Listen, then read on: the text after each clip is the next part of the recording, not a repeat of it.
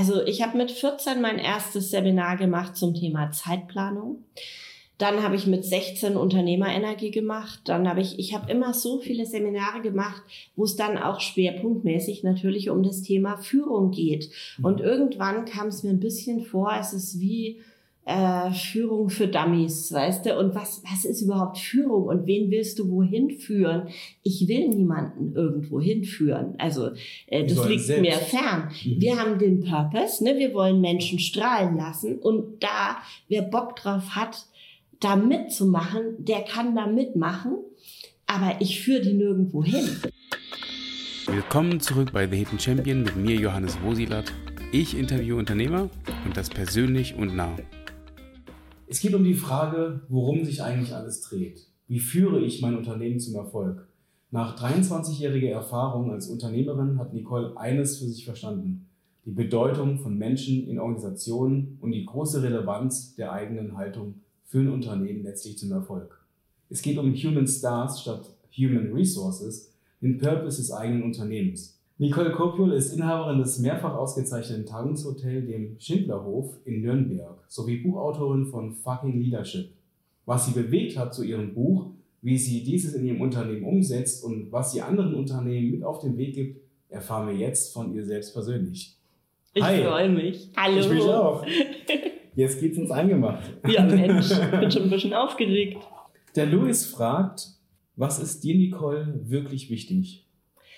Also, was mir wirklich wichtig ist, dass immer klar ist, dass die Menschen im Vordergrund stehen. Ne? In, der, in der Familie, das ist nicht das, was du kaufst oder die Urlaube, die du machst, sondern es geht um die Menschen und um die Erlebnisse. Und im Unternehmen ist es das Gleiche. Es geht um die Menschen und die Erlebnisse. Und ein Team ist deshalb auch niemals so stark wie sein schwächstes Glied. Ne? Das ist ja so ein Sprichwort, was man immer hört, mhm. sondern immer so stark wie die Verbindungen, die sie miteinander miteinander haben. Und um das geht's. Ich finde Familie und Unternehmen, das sind zwei unterschiedliche Dinge, keine Frage, aber trotzdem gibt es gewisse Parallelen. Und diese Verbindungen, die du miteinander hast, die ja, die machen es stark. Ne? Und mhm. in der Familie bei uns sind äh, in meiner kleinen Familie mein Mann, mein Kind und ich, das ist relativ klein. Und im Schindlauf sind wir 61 Leute. Und diese 61 Leute haben natürlich kreuz und quer viel mehr Verbindungen. Und das ist so interessant, wenn du auch von mhm. jemandem was rausfindest und dann mit ihm darüber ins Gespräch kommst und dann eine Idee entwickelst, wie du das wieder vielleicht im Schindlauf integrieren kannst. Das ist unheimlich mhm. lustig und schön. Und die Menschen spielen die Hauptrolle. Ich habe jetzt, du hast mich ja so ein bisschen rumgeführt mhm. und ähm, auch gezeigt, wo der Ursprung ist. Ja. Und eigentlich kann, kann man ja von einem Dorf sprechen, von einem Hoteldorf, weil letztendlich so viele Häuser in den Jahren dazugekommen sind. Mhm. Meine Frage, wo geht's denn jetzt in den nächsten Jahren hin? Ja, ich muss sagen, ich habe ja tatsächlich einen Periodenzielplan, wo ich immer sieben Jahre im Voraus denke, was in den ah, nächsten sieben Jahren alles kommt. Und ich habe ihn gerade geschrieben für ins, also die nächsten, die sechs Jahre waren ja schon quasi ja. und dann ist immer das siebte Jahr, was dann wieder neu ist. Und da habe ich gerade äh, mir überlegt, ich hätte gerne einen Bauernhof dazu, wo wir auch unsere eigenen Tiere mithalten können und ja, eine Tierhaltung quasi. Hühner, Schweine. Ja, wer weiß, wer weiß. Wir sind ja während Corona schon ein bisschen privater geworden. Vor, mhm. Vorher waren wir wirklich nur geschäftlich. Aber mir geht's gar nicht darum, dass wir jetzt unbedingt damit die Familien äh, anziehen, sondern ich finde es unheimlich spannend, sich mit der Erzeugung eben auch zu beschäftigen, ne? wie, mhm. wie und der Haltung von Tieren. Das mhm. finde ich äh, mega interessant und da glaube ich, müssen wir noch sechs Jahre üben, aber im siebten Jahr könnte vielleicht was draus werden. Das würde mir gefallen. Fall, auf jeden Fall was Schönes. Im tiefsten Her Innern meines Herzens bin ich sowieso Bäuerin, sagt mein Vater immer. Pauli fragt, wie lautet dein Lebensmotto? Also, das, was, was mir persönlich am wichtigsten ist, ist auch aus einer Angst heraus entstanden, dass ich immer nur im Hotel sitze und äh, nur über Hotellerie diskutiere. So bin ich ja mehr oder mhm. weniger aufgewachsen. Und äh, mein Lebensmotto ist, jedes Jahr was Neues zu machen. Letztes Jahr habe ich äh, den Fischereischein gemacht. Also ich bin jetzt Fliegenfischerin. Das ist unheimlich spannend und wieder ja. eine neue Welt zu entdecken oder die ja. Imkerei. Manchmal lasse ich Dinge auch sein. Ich war im Kirchenvorstand, das bin ich jetzt nicht mehr. Äh, manchmal mache ich die Dinge weiter. Ja. Aber jedes Jahr was Neues. Und dieses Jahr äh, habe ich mich jetzt zum Jagdschein angemeldet. Und der ist heftig. Äh, der ist ganz schön schwer. Ich bin auch nicht sicher. Ich traue mich fast nicht laut zu sagen, weil wenn ich dann durchfalle, ist schon ein bisschen, ja, ja, ja ist unangenehm so. Aber Druck aufbauen ja, hilft auch immer ein bisschen bei mir. Der, da geht's ins Eingemachte. Ja, das ist wirklich schwer. So von Blüten und mhm. Fell und was weiß ich, ja, Fernlesen. Ja, ja, das ist eine ja. ganz eigene. Und vor allen Dingen dann auch die Waffenkunde und das Waffenrecht. Ich glaube, die Fährten zu lesen, so, das ist noch interessant, weißt du. Mhm. Aber diese, diese drüschen Themen wie Waffenrecht, das ist echt. Äh, Woher nimmst du dir die Zeit dafür? Weil das ist ja schon äh, auch intensiv. Ja, ich, also ich, Geschäft. also als mein Kind geboren wurde, konnte ich jahrelang nicht schlafen, weil der, der hatte hier eine Babysitterin. Drei Wochen nach der Geburt ist die immer mit dem in den Knoblauchsländer Feldern spazieren gefahren. Da hat der herrlich tagsüber geschlafen, war nachts wach. also da habe ich irgendwie mich dran gewöhnt, nicht so viel zu schlafen. Und mhm. mit drei, vier Stunden Schlaf komme ich eigentlich ganz gut aus. Und ich finde es so schön, in der Nacht auch verrückte Sachen zu machen oder mal was mit der Hand zu töpfern das oder zu stricken. Ja. Das heißt, man kann dich in der Nacht um zwei anrufen? Nee, da habe ich meinen, das finde ich gerade so schön. Das ist eine Zeit, da lege ich wirklich auch dann Alles das weg. Telefon weg und bin auch, bin dann in dieser anderen Welt. Und da kann ich auch nachts für die Fliegenfischerei habe ich auch ganz schön lernen müssen. Es war auch mhm. schon schwer. Aber der Jagdschein ist natürlich wesentlich heftiger. Aber das Ziel ist dann, die Falknerei zu machen, weil der Traum ist, auf die Beizjagd zu gehen. Und dann, weißt du, wenn der Max dann den Schindlerhof führt, dann wohne ich in der Hütte in der fränkischen Schweiz im tiefen Wald und eines Tages mit 100 gehe ich raus in den Wald mit meinem Falken und ich fall um und der Falke steigt auf und nimmt mich mit. Die Larissa fragt, wie kamst du auf den Namen deines Buches? Fucking Leadership. Ja, ich habe also ich habe mit 14 mein erstes Seminar gemacht zum Thema Zeitplanung. Dann habe ich mit 16 Unternehmerenergie gemacht. Dann habe ich, ich habe immer so viele Seminare gemacht, wo es dann auch schwerpunktmäßig natürlich um das Thema Führung geht. Und mhm. irgendwann kam es mir ein bisschen vor, es ist wie äh, Führung für Dummies, weißt du? Und was, was ist überhaupt Führung und wen willst du wohin führen? Ich will niemanden irgendwo hinführen. Also äh, das liegt selbst. mir fern. Mhm. Wir haben den Purpose, ne? wir wollen Menschen strahlen lassen und da, wer Bock drauf hat, da mitzumachen, der kann da mitmachen aber ich führe die nirgendwo hin. Die entwickeln ja auch ihre eigenen Ideen, wie sie Menschen zum Strahlen bringen. In der Tagung gerade haben sie so ein System äh, gerade ausprobiert, wo man so wie so kleine Umfragen machen kann. Sagen sie, Niki, schau mal, da machen wir eine Umfrage morgen mal zum Testen. Fragen wir zum Beispiel, warum bist du da? Ein Seminar, eine Tagung oder weil du uns so liebst? Und dann kann jeder quasi mit dem QR-Code und die Leute können drüber reden. Und es ist einfach mal ein Experiment. Aber ich wäre nie drauf gekommen, weißt du? Und deswegen fucking Leadership finde ich so schön, weil die alte Welt, wie man früher Unternehmen geführt hat und wie du Menschen begeistert hast, die ändert sich auch. Mhm. Und Leadership verbinde ich ein bisschen noch mit dieser alten Welt, wenn ich ehrlich bin, wo es ein Oben und Unten gab und wo der Obermacker gesagt hat, wo es lang geht und dann sind alle hinterhergewackelt, äh, meistens sogar ein Leben lang hinterhergewackelt, also ein Geschäftsleben ja. lang. Ja. Und das ist einfach anders geworden. Und weil es ist ja ein sehr provokativer Titel, Fucking Leadership. Bisschen, aber, ja. aber ich finde es ich find's gut. Ich habe mich einfach mal getraut, das zu machen. Ja.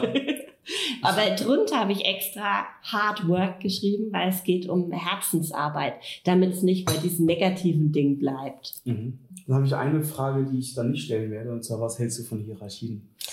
Ja, Hierarchien ja. ist einfach auch ein bisschen, finde ich, diese alte Welt. Ne? Es ist nicht mehr zeitgemäß. Deswegen fand ich auch diese Idee von Human Stars so schön. Also wir sind die Sterne und mit Sternen bildest du Formationen, zum Beispiel im Unternehmen. Ne? Du kennst es von den Sternbildern, der große Wagen, die Jungfrau. Wir bilden gedanklich die Formation des großen Herzens und unsere Gäste sind der Himmel. Und da gibt es kein oben und unten, rechts, links, hinten, vorne. Ne? Die Sterne am Himmel Du sagst ja nicht, der steht höher als der andere. Und es ist auch egal, ob einer ein bisschen größer ist oder ein bisschen kleiner. Ein Azubi kann noch nicht so hell leuchten und so viel Strahlkraft haben, wenn es zum Beispiel um das Thema Weinempfehlungen geht, wie wenn unser Sommelier an den Tisch kommt, der Klar. seit über 20 Jahren im Schindlerhof ist und Weine sein Leben lang liebt. Ne? Aber es ist genauso wichtig für diese Formation des großen Herzens und bringt auf seine Art auch die Leute zum Strahlen. Und er lernt und dann findet er vielleicht auch seine Leidenschaft raus, ob es Wein ist, ob es Technik ist, ob es was auch immer. Es gibt ja viele Felder in der mhm. Hotellerie. Da, das, da komme ich jetzt auch zu meiner Frage. Wenn man ein Star im Hotel oder in der Hotellerie sein möchte, muss man ja auch viel experimentieren, viel entwickeln, ausprobieren, Fehler machen. Mhm. Und jetzt kommt meine Frage, wie, was für Fehler hast du gemacht und was war denn dein Learning daraus? Der schwerwiegendste Fehler, den ich mal gemacht habe, war eine Fehleinstellung von jemandem, den ich in den Schindlerhof aufgenommen habe, eigentlich als meine rechte Hand mitunter. Und äh, da habe ich auch eine Weile gebraucht, dass mein Learning nicht das ist, dass ich kein Vertrauen mehr habe. Ne? Weil mhm. äh, jemand, der mein Vertrauen eigentlich äh, missbraucht hat, und das hat sehr wehgetan, also das war wirklich der schmerzhafteste Fehler, aber dann rauszukommen und zu sagen, aber jetzt gehe ich nicht her und misstraue jeden und mache hier so ein Kontrollsystem, dass mhm. keiner, ja. weißt du, das ist, das ist wichtig. Und ich glaube, viele da draußen haben Erfahrungen gemacht auch, wo logischerweise, dein Vertrauen wird vielleicht auch mal missbraucht oder du fühlst, es fühlt sich so an, ja.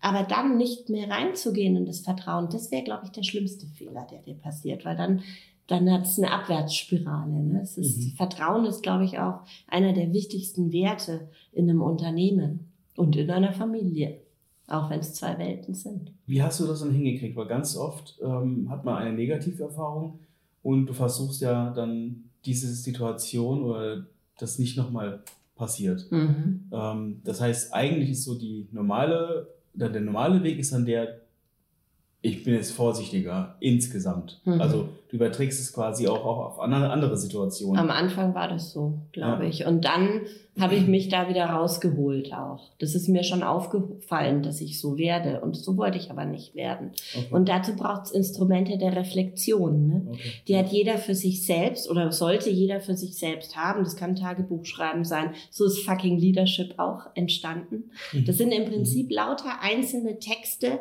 Momente der Reflexion in der Nacht wo ich drüber nachgedacht habe, sowohl über das Thema Vertrauen als auch Human Stars. Und die Reflexion ist so wichtig und du brauchst ja auch im Team. Im Team haben wir das zum Beispiel mit dem Tune, was jeder Leistungsbereich äh, mhm. täglich tut, mhm. wo, wo, er überlegt, hey, äh, T steht für Touched by the Schindler of Spirit, haben wir denn heute okay. überhaupt gespürt, dass mhm. wir äh, Schüttlerhofer sind mit unseren Werten, mit unseren, mhm. haben wir Menschen zum Strahlen gebracht und so weiter. U steht für Use of Quality Standards, also haben wir auch Standards eingehalten. Ja, das musste ja auch. Ne? Du kannst mhm. ja nicht nur ein wilder Haufen sein und dann geht keiner mehr ans Telefon und kümmert okay. sich. Weißt okay. du, also Standards. N ist Natural Well-Being von uns und unseren Gästen und E ist so auch die Energie, die dahinter steht. Also das die kann, Die kann sich auch in Euros äh, quasi spiegeln, ja. aber es geht nicht um Euros. Die Euros, der Umsatz ist eigentlich ein Abfallprodukt, aber die Energie, die dahinter steht, du kannst eine Teestation so aufbauen, dass du richtig Lust hast, einen Tee zu trinken, selbst wenn du eigentlich Kaffee trinkst. Ja. Und du kannst eine Teestation hinrotzen, dass da einfach nur der Tee steht. Die Alisa schreibt, ähm, warum findest du das Wort HR scheiße?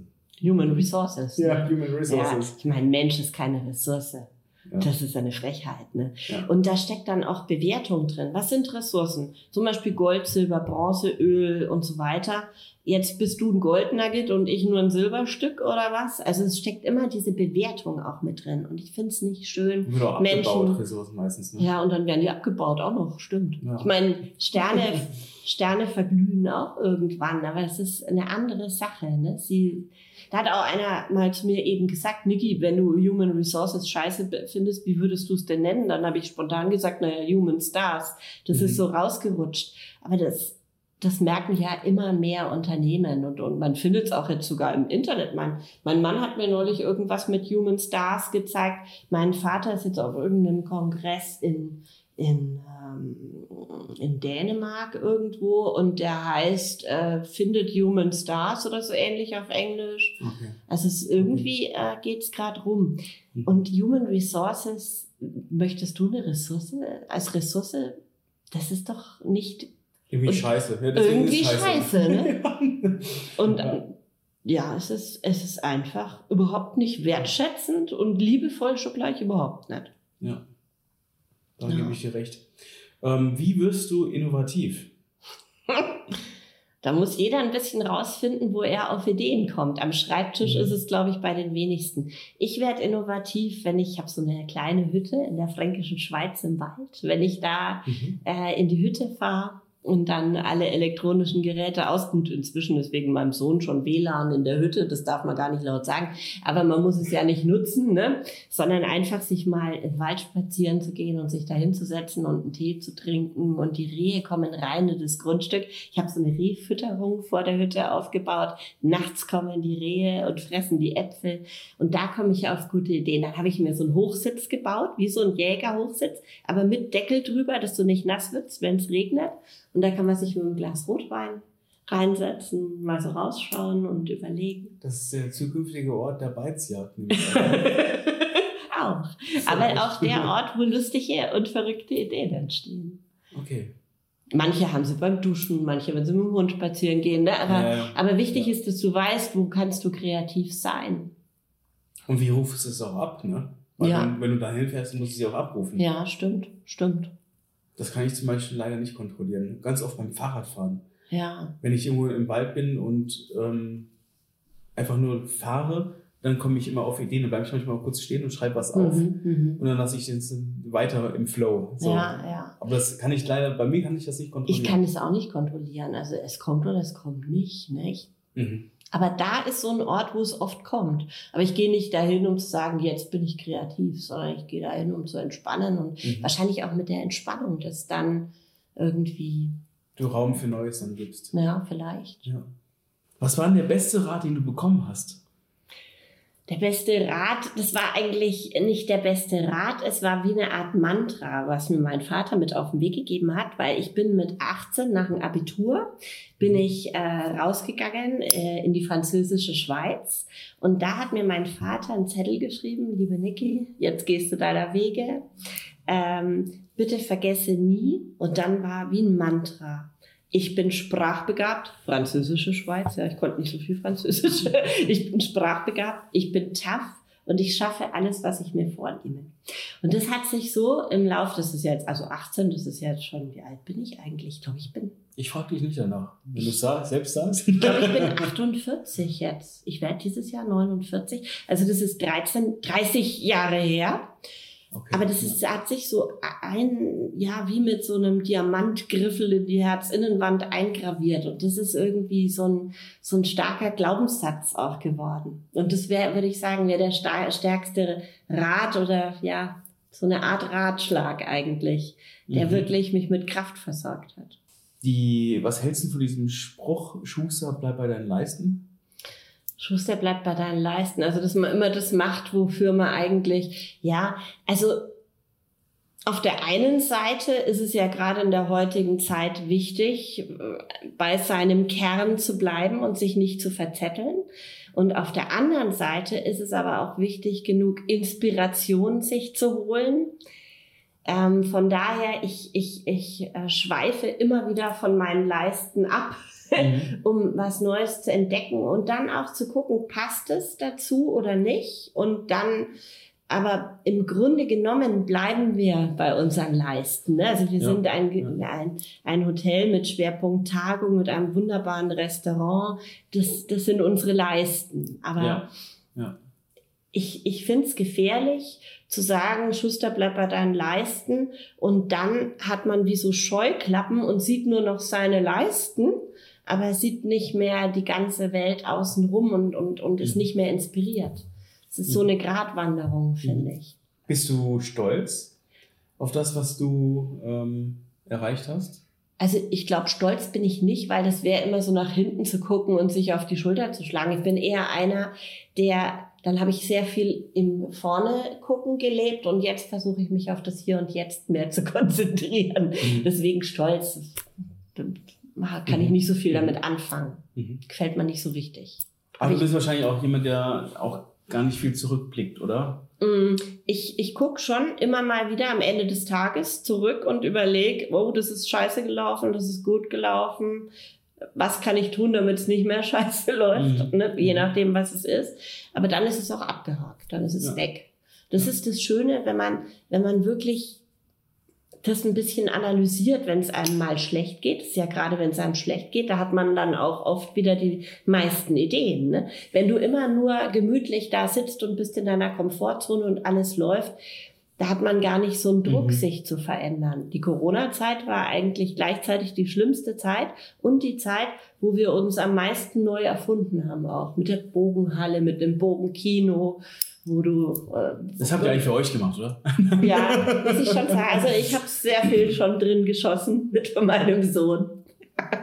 Abends mal so ein Elch erlegen. Es ist, mhm. es ist quasi auf bewegte Ziele schießen. Ne? Das ist, es ist nicht, also es sind auch diese Zielscheiben da.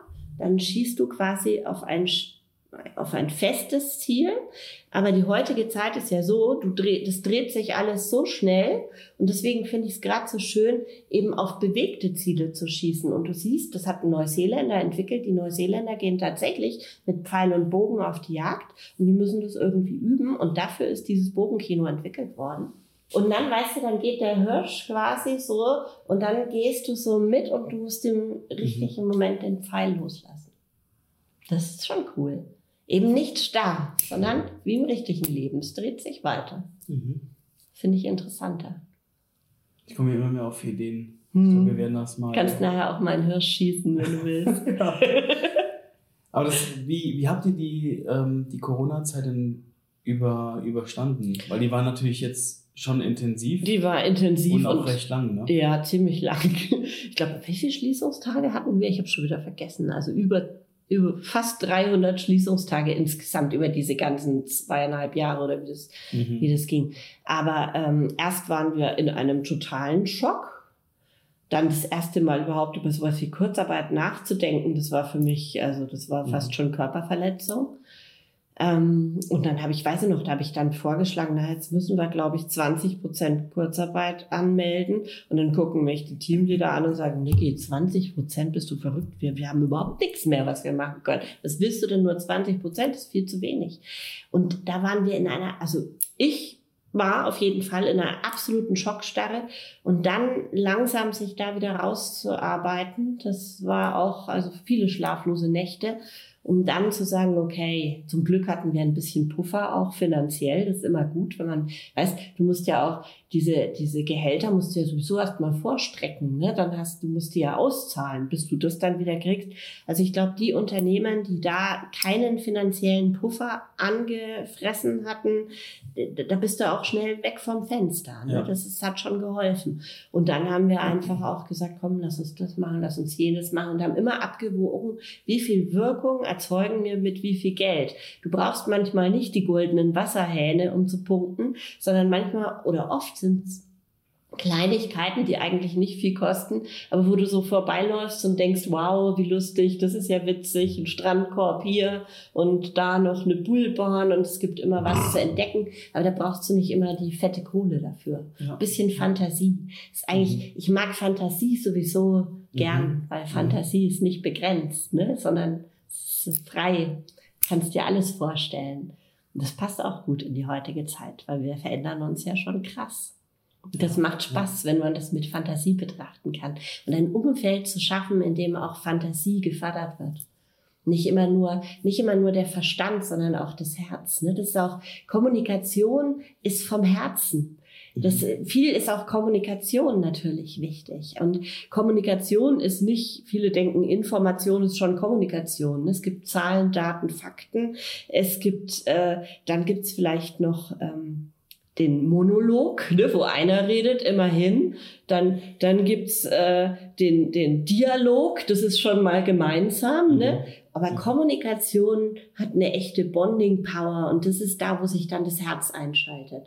Und das, das, das müssen wir hier überall, das ist das, was wir schaffen wollen. Auch dadurch bringen wir die Menschen zum Strahlen eigentlich. Es ist nicht nur Information. Ne? Ja. ist, das ist die Kommunikation. Achtest du dann auch sehr stark darauf, wen du ähm, ins Team lässt? Unbedingt. Wir haben einen 13-stufigen Einstellungsfilter, um sicher zu gehen, dass wirklich Krass, die da sind, die auch aus dem Grund aufstehen wie wir. Wenn du, also äh, dass die anderen sind ja nicht nicht schlecht, aber sie stehen halt auch aus einem anderen Grund auf. Ne? Es gibt doch diesen Spruch von Saint-Exupéry, der steht auf jeder zweiten Postkarte, der heißt so ähnlich wie ähm, wenn du ein Schiff bauen willst, ne, so ruf nicht Menschen zusammen, um Arbeit zu verteilen und Werkzeuge, sondern lehre sie die Sehnsucht nach dem endlosen Meer, dann bauen die das Schiff von alleine. Das klingt schön. Wenn du Seeleute hast, funktioniert das auch. Aber mit einer Landratte kann das niemals funktionieren. Aber eine Landratte macht was anderes Schönes, baut vielleicht eine Kathedrale. Aber die will nicht aufs Meer.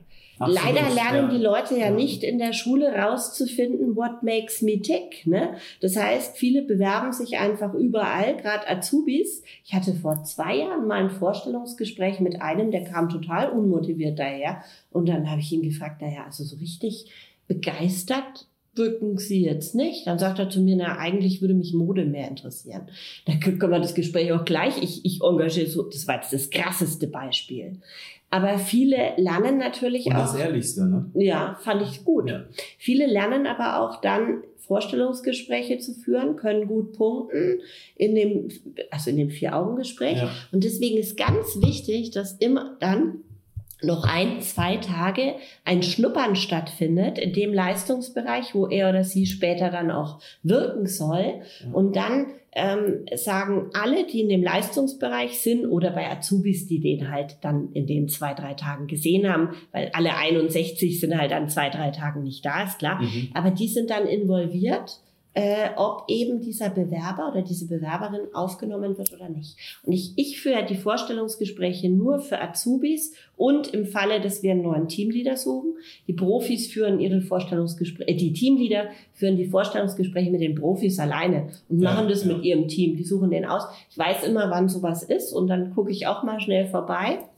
Mhm. Und äh, aber ähm, das Team hat das beste Gefühl, ob jemand reinpasst oder nicht. Lagst du schon mal daneben? Total oft, eben bei den Azubis, das wollte ich nämlich eigentlich gerade erzählen, genau. Ähm, die Azubis, da, da merke ich oft, dass die das geübt haben und dass die richtig gut sind. Aber ein Stündchen kannst du das sehr, sehr gut halten und dann aber zwei Tage mitzulaufen und dann mit allen zu kommunizieren, mit den ja. Köchen, mit dann allen, die hier, ja. dann ist es oft vorbei. Und dann habe ich oft zu, zu, zu, zu allen gesagt, Mensch, den müsst ihr euch anschauen. Also der macht einen super Eindruck. Und dann sagen sie hinterher, Niki, der ist aus seiner Ecke gar nicht rausgekommen. Zu den Gästen hat er sich schon gar nicht hingetraut. Mit kaum einen hat er geredet. So was brauchen wir hier nicht. Ja.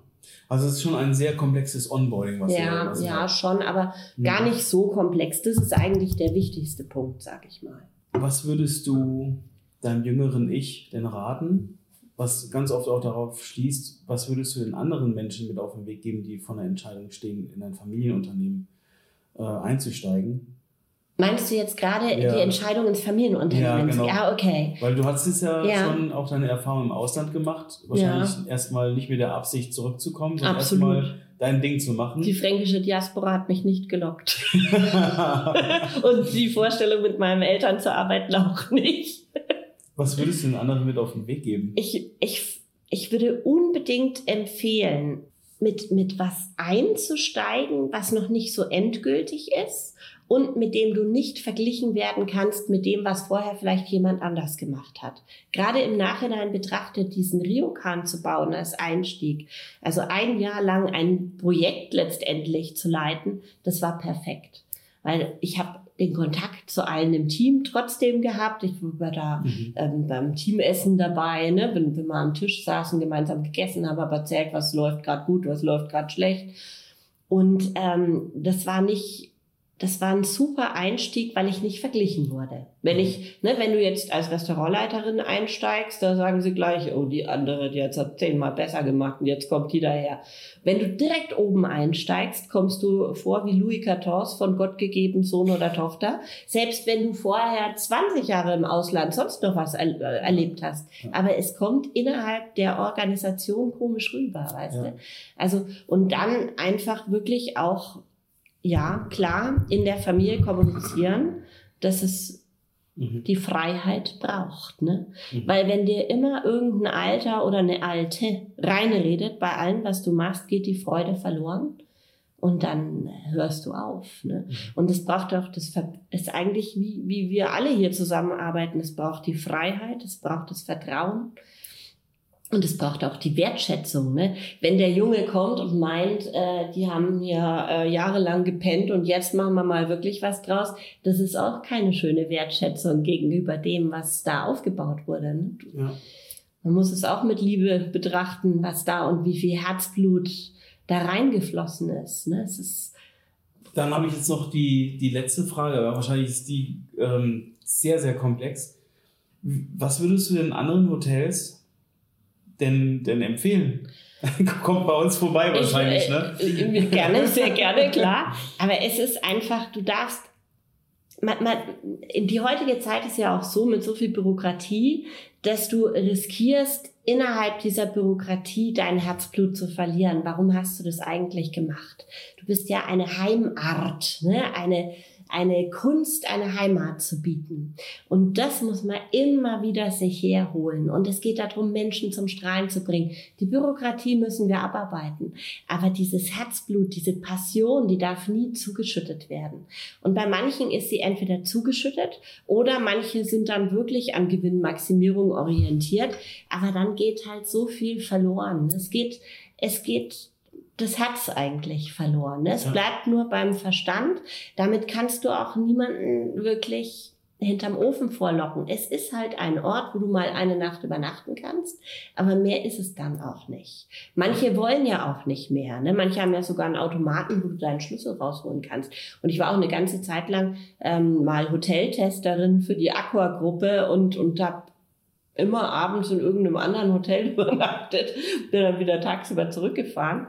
Aber jeder ist anders. Es gibt wie, das wie, wie, wie macht ihr das denn? Ich, also ich habe jetzt schon mal oh, zig Hotels, weil so ein uralter Teppichboden drin ist. Mhm. Weil wo ich mir, boah, wenn die jetzt hier renovieren würden, ähm, die, die müssen wahrscheinlich erst zwei Jahre schließen, weil das so unfassbar Du darfst ne? nicht in einen Investitionsstau reinkommen, ne? sonst wird es dann auch so teuer, dass du es nicht mehr ja. stemmen kannst. Ja. Du musst permanent renovieren. Wir haben eine Teppichfirma entdeckt, die macht dir die Teppiche, die du ihnen, äh, also Mach dir eigene Designs für Teppiche. Du musst mhm. nur Minimum 200 Quadratmeter abnehmen. Da haben wir Tagungsräume, da ist ein Teppich mit Gänseblümchen drin.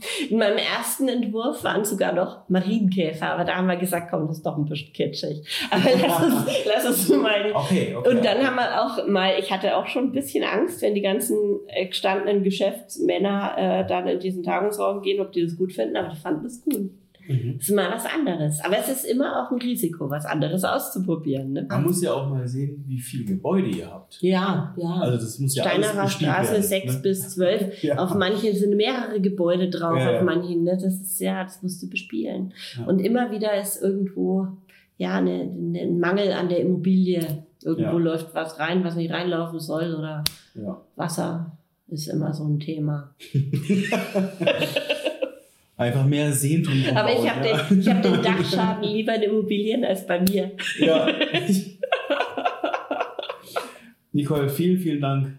War ein super spannendes Interview mit dir. Danke dir. Und Hat mir total Spaß gemacht. Für diese Offenheit und auch die Ehrlichkeit. Sehr gerne. Wenn ihr außerdem erfahren wollt, wer unser nächster Hidden Champion ist, ihr gerne Teil des nächsten Podcasts und Videos sein wollt, vielleicht habt ihr ja Fragen an unseren nächsten Hidden Champion, dann folgt unserem Instagram-Account at TheHiddenChamp, denn da posten wir alle News rund um unseren Podcast und ihr habt die Chance, dass eure Fragen Teil unserer Show werden. Bis zum nächsten Mal, euer Johannes von Hidden Champion. Bis dann.